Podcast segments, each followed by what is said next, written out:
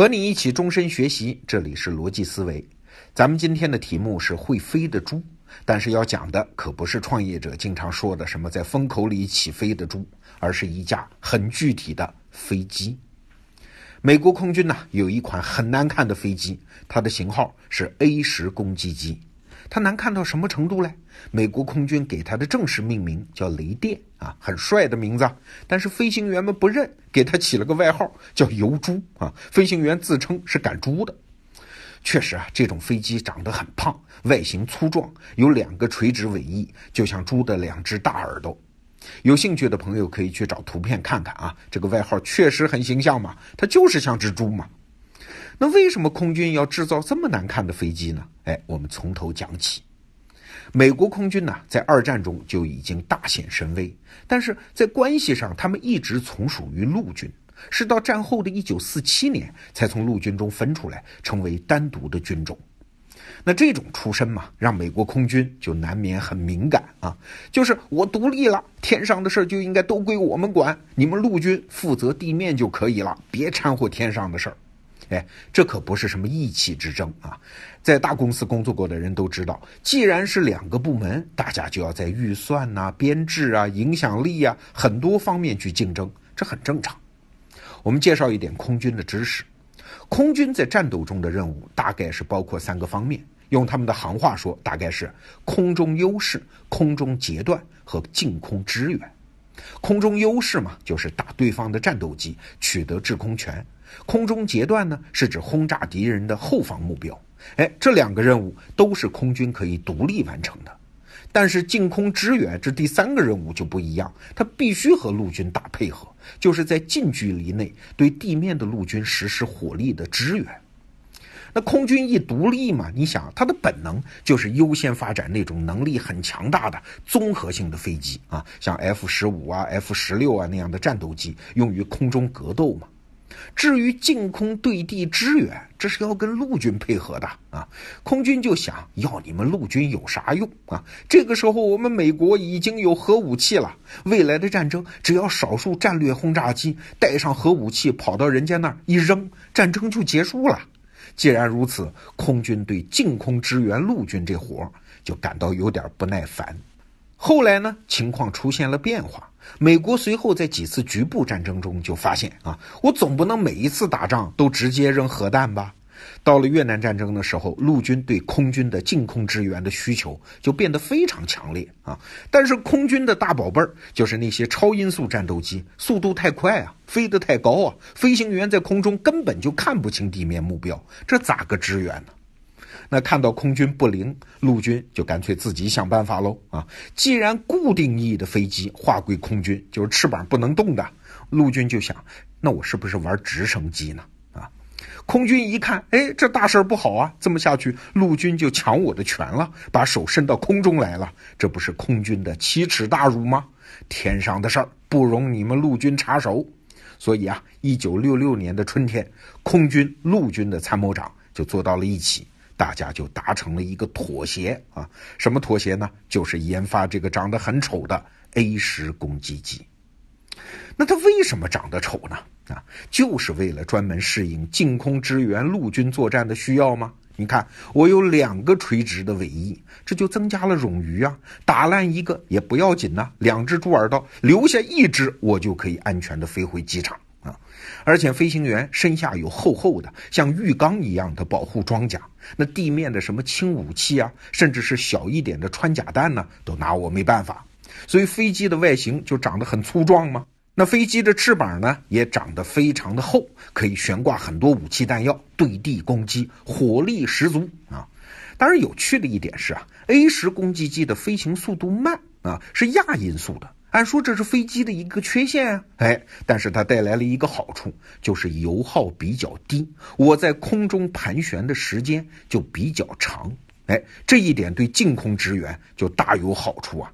你想，那些超音速的战斗机油耗那么高，能在战场上空停留的时间很短啊，只有几分钟，而 A 十攻击机虽然飞得慢，但是油耗低，可以长时间在战场上空转悠。哪儿有事儿，三五分钟拍马就赶到。超音速飞机呢？哎，你得从基地起飞，你去赶往战场，你飞得再快没有用啊！在战场上真实的用途中，其实你慢得多啊。那 A 十攻击机装备部队之后，空军里很多人还是很烦呐，太丑了，这天上的猪啊！但是到了一九九一年的海湾战争，A 十攻击机那是出尽了风头。在战场上的表现出乎人们的意料，不仅大量消灭了伊拉克军队的坦克，自身的损失非常少啊。据说有一位空军的将军，他儿子就是 A 十攻击机的驾驶员，他半开玩笑的骂儿子啊，说你不会因为打仗而死，你只会因为大脑损伤而死啊。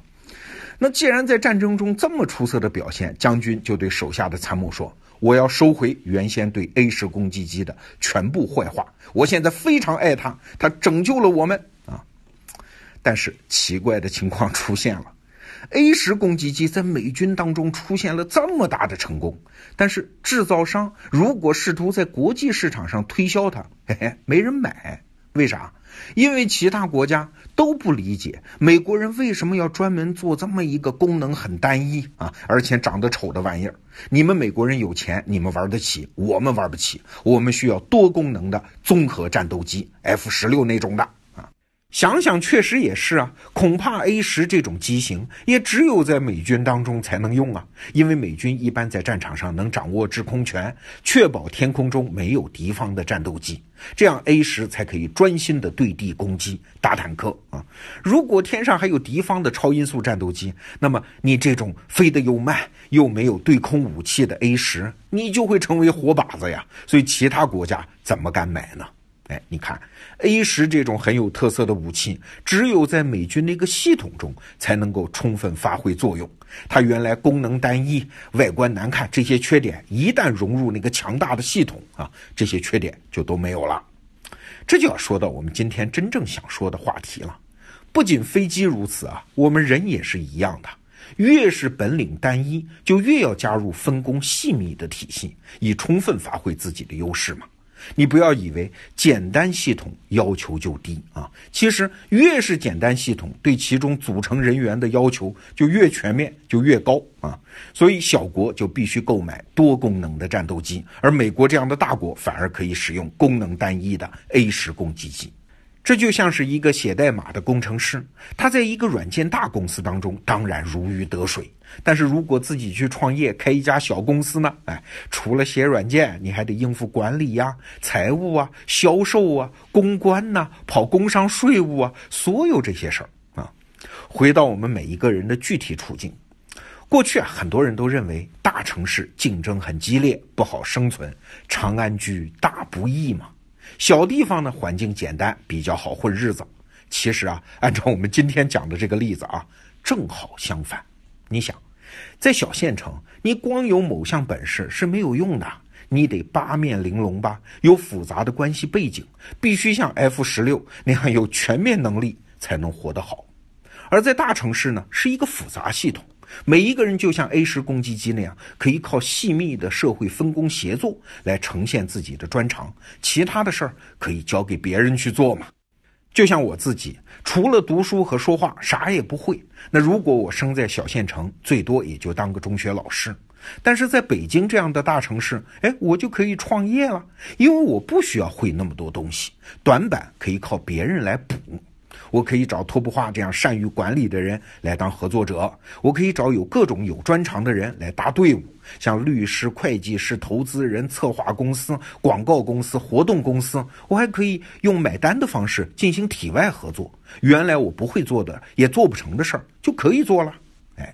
这些年为什么创业公司突然多起来了？